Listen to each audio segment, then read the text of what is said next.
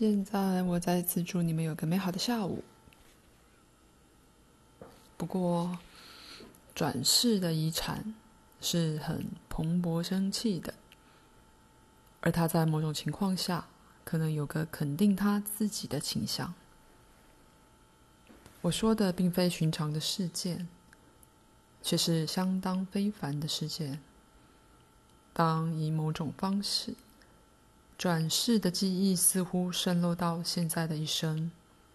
再次的，这并非寻常的经验，它鲜少发生。在有些场合，有时是在健康不良或仿佛年老糊涂的期间，这种例子可能发生。他们比较倾向于发生在青春期。虽然我的确要强调，我们在说的是特殊案例。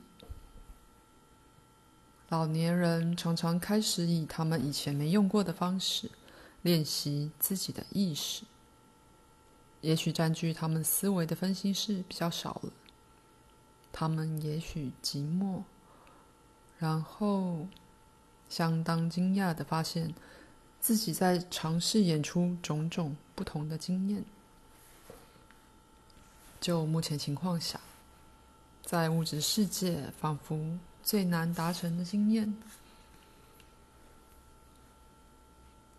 由于他们往往是害怕的，并且对未来不确定，他们比较倾向于将思绪抛回到幼年，去构造他们最早的记忆，而在脑海里试着从记忆中所爱的人的声音获得安慰。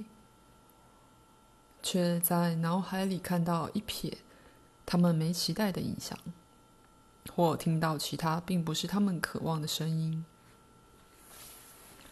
事实上，从许多其他世来的许多插曲的片段，可能涌入他们的意识，而当然，在大多数例子里，他们对这种经验是相当没准备的。另一方面，通常。这种插曲是极令人安慰的，因为生命之前已被活过许多次的内在保证，正骑着它一起来到。所涉及的个人随之可能会回到正常的意识，但如果当那事正发生时，他们说话或喃喃自语。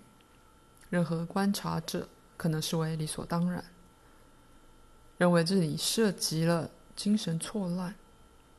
在那些情况下，不该开药，除非病人变得非常的烦躁或混乱，而要求他们。不过，在大多数例子里，那些经验不会留下任何不利的副作用。在健康不好的期间，或麻醉过度的状况，也可能发生同类的事。因为在有压力的期间，不寻常的压力，意识没有充足的敏捷可依靠。在青春期可能发生同样的事，而很容易被误以为是一个精神分裂的插曲。这或许比其他提到的事更常发生，但通常这种事件不会重复。在他们打开那人的心智，令他对生命抱持比以前更大的视野后，他们只留作回忆。口述结束。再次的，我启动促进你们是身心平安的那些坐标。并加快疗愈过程。